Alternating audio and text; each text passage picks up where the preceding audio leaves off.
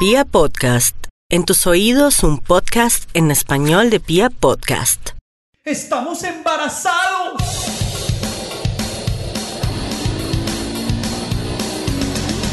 Los pañales, la comida, las pataletas, el jardín, el colegio, la primera adolescencia, la segunda adolescencia. la carrera, ¡no!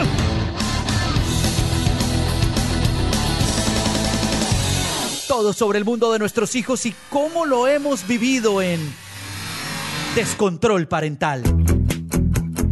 Porque aunque no tenemos todo bajo control, disfrutamos ser papás.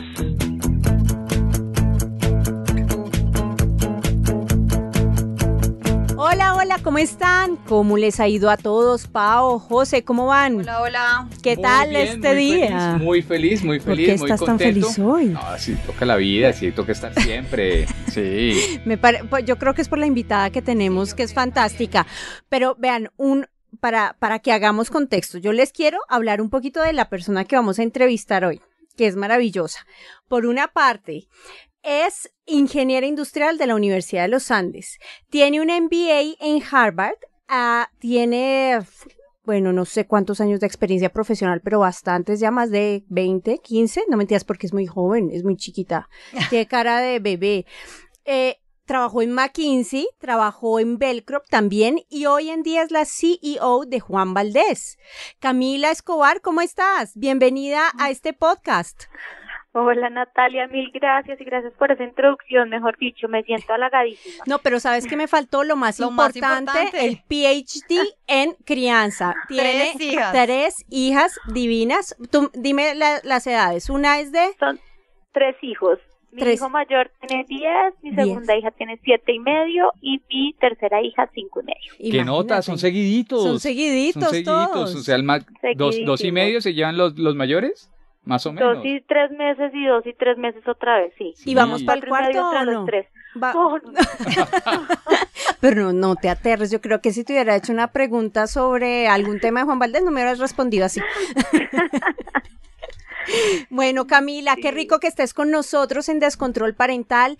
Eh, queremos hablar un poquito aquí como como, como tenemos tantas preguntas sobre las mamás que salen todos los días a trabajar, a pues a, cumplir con sus sueños, queríamos tener una mamá como tú, eh, que tiene una trayectoria profesional tan importante, tan bonita y a la vez que tienes pues tres chiquitos en casa, bueno, y estudiando y demás, pero pues combinar esas dos tareas eh, muchas veces es un poco complicado. Entonces, por eso queremos hablar contigo, Camila. Y aquí estamos entonces para, para empezar ese tema. Gracias por la invitación a los tres. Camila, mira, vamos directo al grano. Eh, mi, mi pregunta, la primera pregunta es, cuando tú arrancaste el camino de la maternidad, tú ya estabas trabajando, supongo.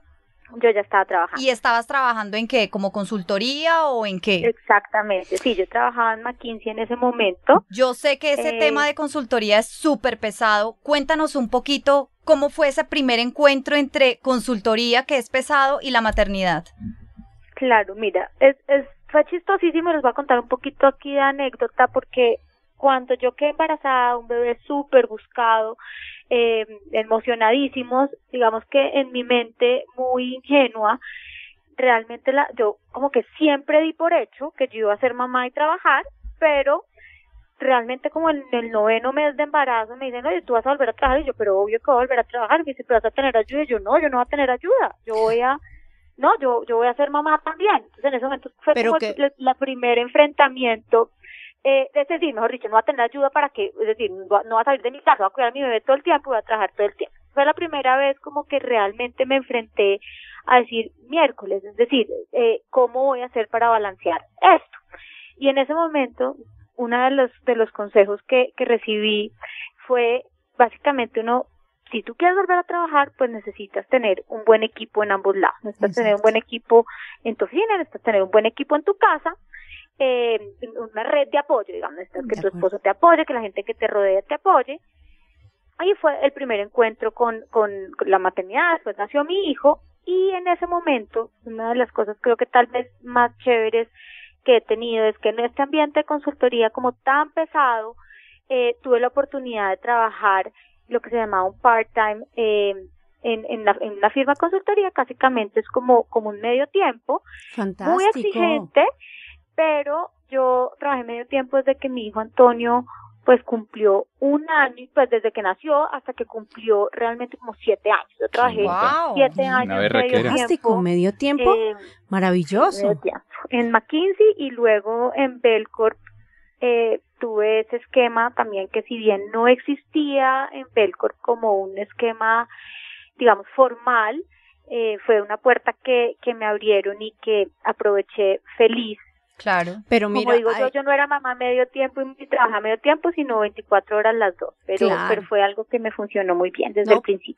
pero fantástico. Ahí sí, como dicen unas amigas mías, bendecida y afortunada. Totalmente, eso es lo que yo decía. Eso sí Camila. es bendecido. y Eso sí es Eso sí es. ¿Tú Sí, crees- bendecida y afortunada. ¿Tú crees que esas oportunidades son comunes o fue algo que tuviste tú como una estrellita Un ahí? golpe de suerte. O, bueno, no suerte. Mira, yo, yo la verdad, sí existen esquemas de part-time en diferentes organizaciones, sobre, sobre todo en empresas relacionadas con servicios profesionales, sí existen, eh, pero también tengo que decir que tuve pues bastante estrella y bastante fortuna en la forma en la que el esquema funcionó para mí. Eh, creo que sí tuve jefes que me apoyaron mucho durante el camino Es que y también tengo que decir que es un camino que se está inventando. Entonces nosotras Sí. mismas somos las que tenemos que, que poner las reglas y saber cómo funciona. No todo el mundo entiende el esquema, eh, sobre todo pues digamos en el sector real y, y toma tiempo que eh, digamos demostrar, toma toma un poco digamos de coraje poder demostrar que se pueden hacer las dos cosas al mismo tiempo. Pero fue- Claramente digamos el me sí. sí. No, no, termina, termina.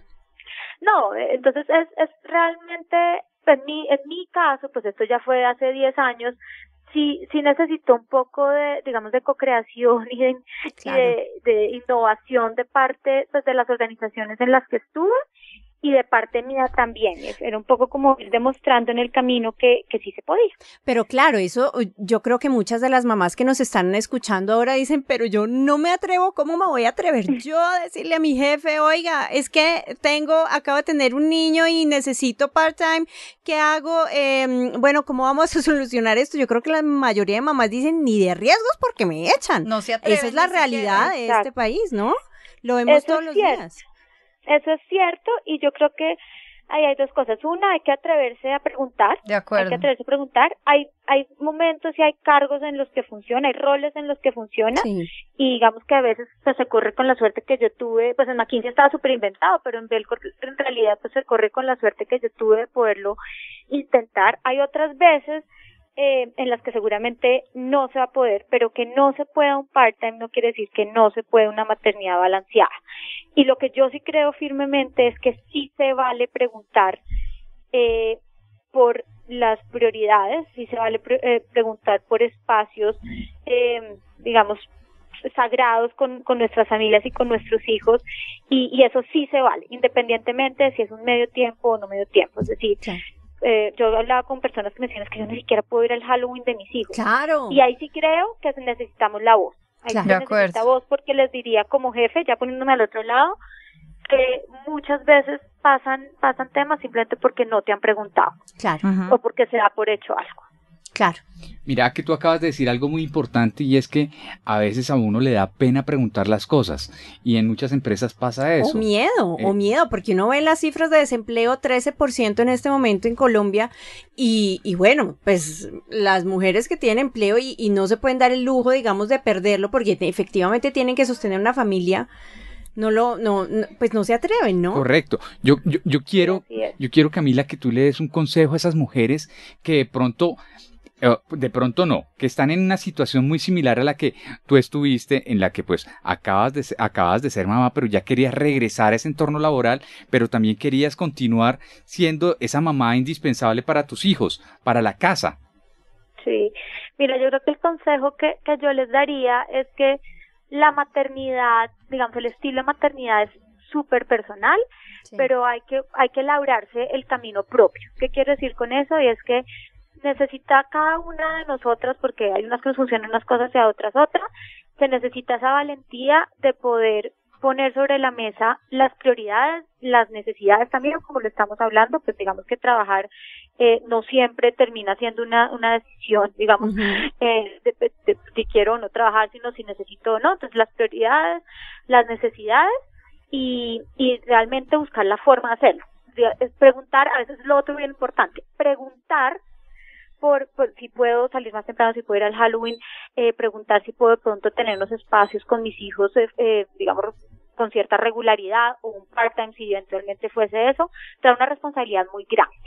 Y eso no se nos puede olvidar. Y es que, como les decía al principio de la conversación, se es mamá 24, se es mamá 24 horas y se es profesional 24 horas. De acuerdo. Entonces, lo que sí no se puede es que en, digamos, en el pensamiento del balance esté eh, hacer menos, ni en la casa ni en el trabajo. Entonces, yo lo que les diría al consejo es planteen las alternativas que demuestren que pueden hacer las dos. Si Una- eso implica llegar a la oficina y no pararse y no ver Facebook como todos los compañeros, pues uno no ve Facebook. De acuerdo. Una pregunta, ¿en algún momento en todo este recorrido te has sentido tan presionada que tú dices, no lo estoy logrando, no puedo, es muy pesado, digamos, de pronto cuando se acabó el part-time y ya empezaste como tiempo completo, ¿has tenido algún momento eh, es- ese desafío o esa crisis? Claro, claro que sí. La verdad es que esto, como decimos, pues es una balanza y la balanza a veces se mueve para un lado y a veces se mueve para el otro. Entonces, claro, claro que he llorado mis ojos un domingo diciendo renuncio mañana, esto no se va a poder. Eh, y hay momentos duros y acá quisiera hablar de un tema, no sé de, si, si ustedes me dicen si, Claro, si es válido claro. hablarlo, pero es el tema de el equipo de nuevo. Y el equipo aquí voy a hablar el equipo con eh, quien sea que te esté acompañando en la paternidad o la maternidad. Eh, yo voy a hablar del caso de mi esposo y es en esos momentos en los que he llorado pensando que el lunes voy a llegar a la oficina a renunciar porque me ha pasado muchas veces que siento que no soy capaz, que no estoy siendo buena ni allá ni acá. Es cómo sale esta persona no ayudar, porque no es un tema de ayuda. No es un ayudador. Para ayudar. Aquí es una corresponsabilidad De acuerdo. y, y es como realmente eh, se logra ese balance también para los hombres. O sea, los hombres también tienen que poder decir en la mesa directiva, perdón, ¿me puedo parar? Me acaban de llamar de la enfermería del hijo, de, del colegio de mis hijos, que hay que ir por él. Eso no es una responsabilidad de la mamá.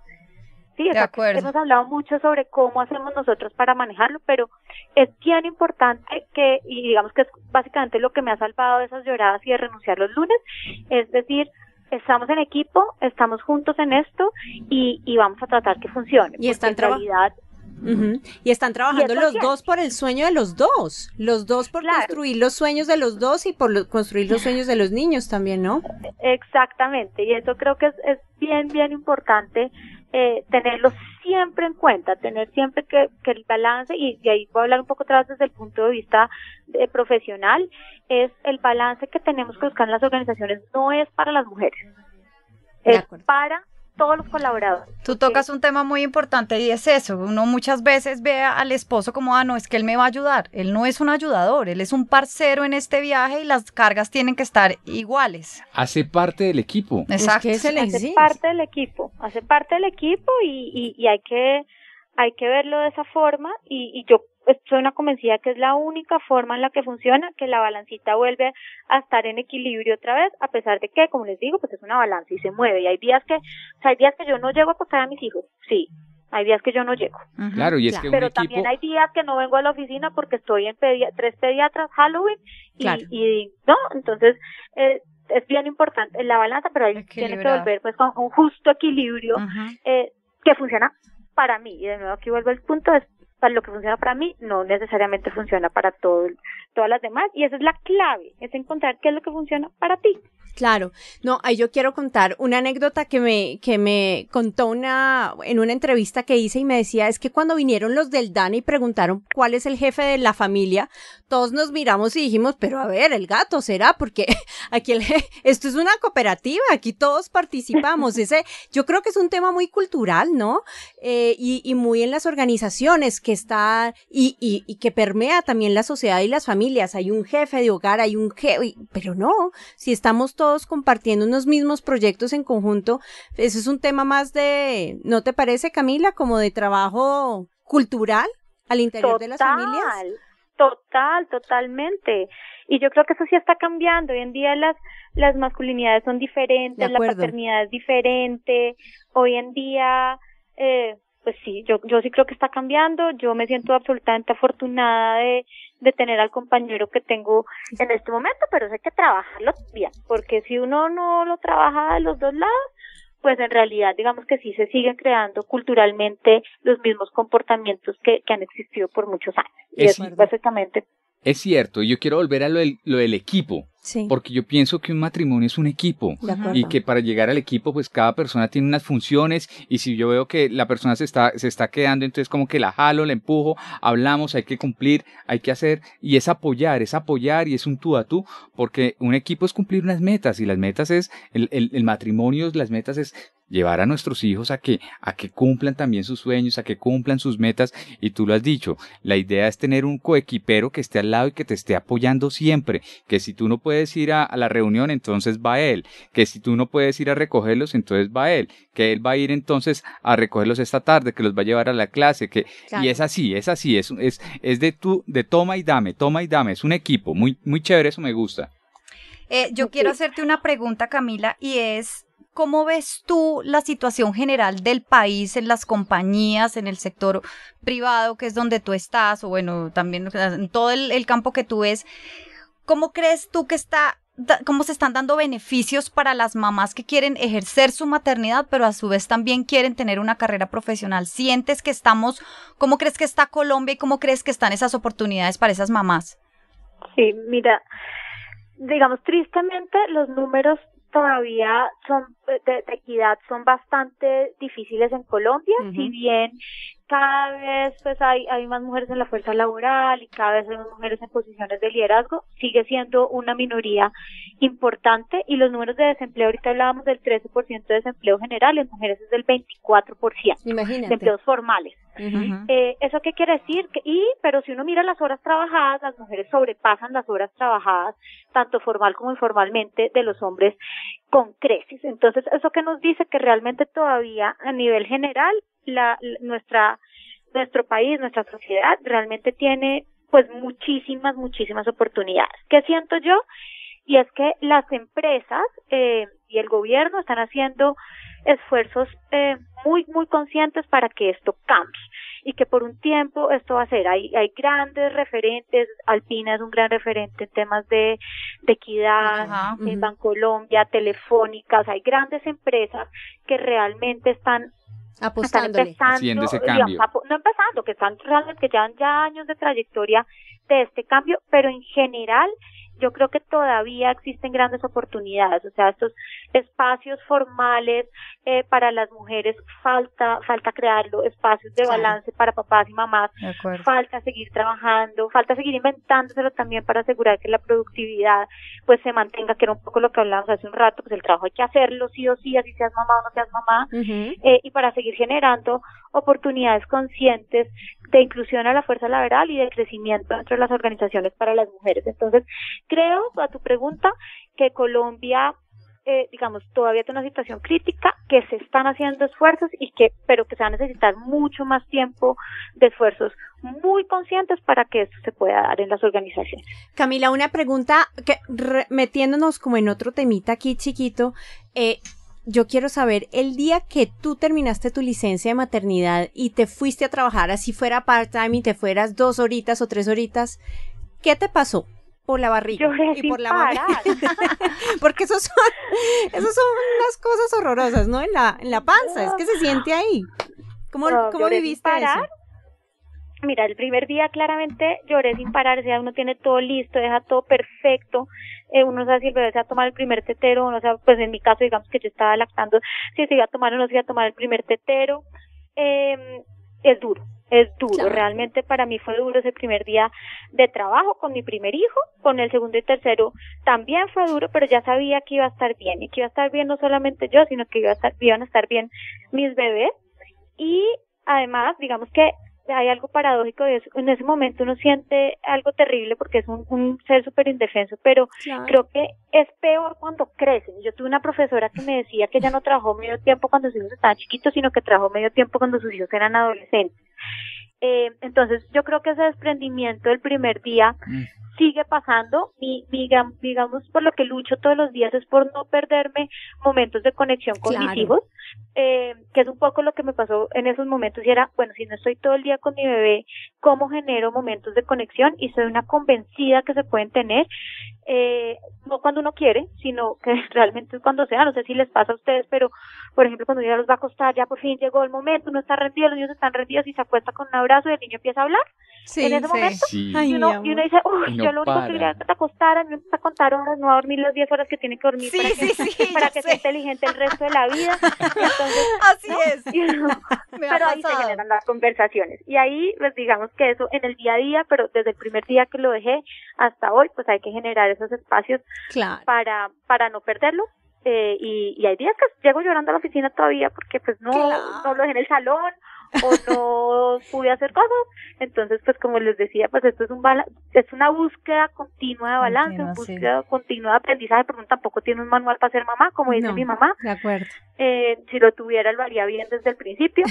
Entonces, pues, Oye, lo Camila, que me pasó. Pero mira, tú dices 24 horas para la oficina, 24 horas para los hijos. ¿Y cuándo para ti? Eh, también, también, digamos, me encantaría decirte 24 horas también. No son 24 horas, pero sí hay tiempo para mí. También creo que es muy importante. Es muy importante. Busco tiempo a hacer ejercicio para mí.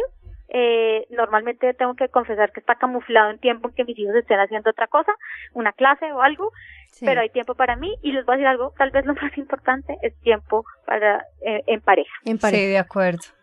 En pareja, eso. Mira que Cierto. vamos a tratar un tema muy pronto y es los viajes en pareja. ¿Has viajado con tu esposo? ¿Solo los dos, sin Mucho. niños? Pero soy, mejor dicho, la promotora número uno del tema. Bueno, Pero te- número uno, mejor dicho, Yo no lo he a ese logrado, evento, no lo he logrado. Convencer a gente que no lo había hecho por 15 años y me, no, yo soy una bandera absoluta del tema. yo también. Bueno, entonces ahí están para los que necesi para los que quieran y necesiten como José oír ese tema, ya lo vamos a tratar en un, en un podcast pronto. Camila, mil gracias por haber A eh, compartido este espacio con nosotros, nos encantó hablar contigo y bueno, y, felicitaciones por todo, por, por, por mantener ese equilibrio. Se puede. O sea, Link po- se deberías puede. poner aquí en LinkedIn malabarista también. Sí, de acuerdo, porque No, son ¿sabes qué le muchas cosas. hijos? Un día que yo, que, que- que le vas a pedir al niño Dios, mami, entonces le dije, le, le voy a pedir poder ser un pulpo. Entonces mi hija lloraba y me decía, no, mamá, un pulpo, no, por favor. Y yo, no, Emi, Emi.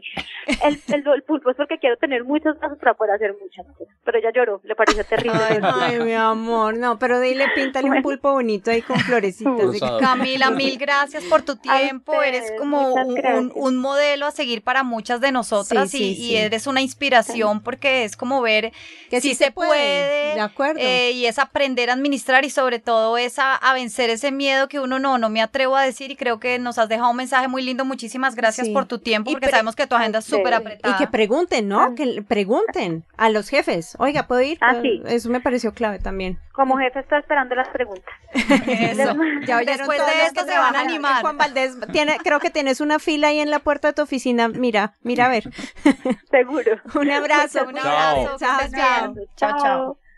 Bueno, no, fue fantástico hablar con Camila. Pues se puede, pero no es fácil, ¿ah? No. No es fácil, esa es mi, y que bueno, digamos que hay que preguntar, muy importante, y plantear posibilidades, oiga, puedo trabajar. Yo creo que hay muchas empresas hoy en día que tienen la disposición y la mente, la mente abierta a que estas cosas se den, a que, que las mujeres día, trabajen, sí, y no solo que las mujeres, los papás también, porque es una responsabilidad compartida, muy importante Yo creo que- lo que hablamos con Camila. Que Camila tocó un tema muy importante y es eso, o sea, las empresas sí tienen que darle más oportunidades a las mujeres para que puedan tener ese equilibrio, pero a los hombres también, porque es que, que eso no es una responsabilidad solo de nosotras, De los hombres también tienen que tener el espacio, pero yo creo que ya nuestra sociedad, por ese machismo que arrastramos, es como que es como Es ya un inerte. hecho que es la Mm. mujer la que tiene que Pues nada esa más el tema de la licencia de maternidad. Es la licencia de maternidad. Al, al No hombre sí que le, do- que le den dos o tres días, ocho días eh, para que esté en su casita. Total. pero después, Mi- ¿qué? Mira, mira que, que aquí hay algo muy importante ahorita que hablamos de las- las empresas, ahora que está tan de moda,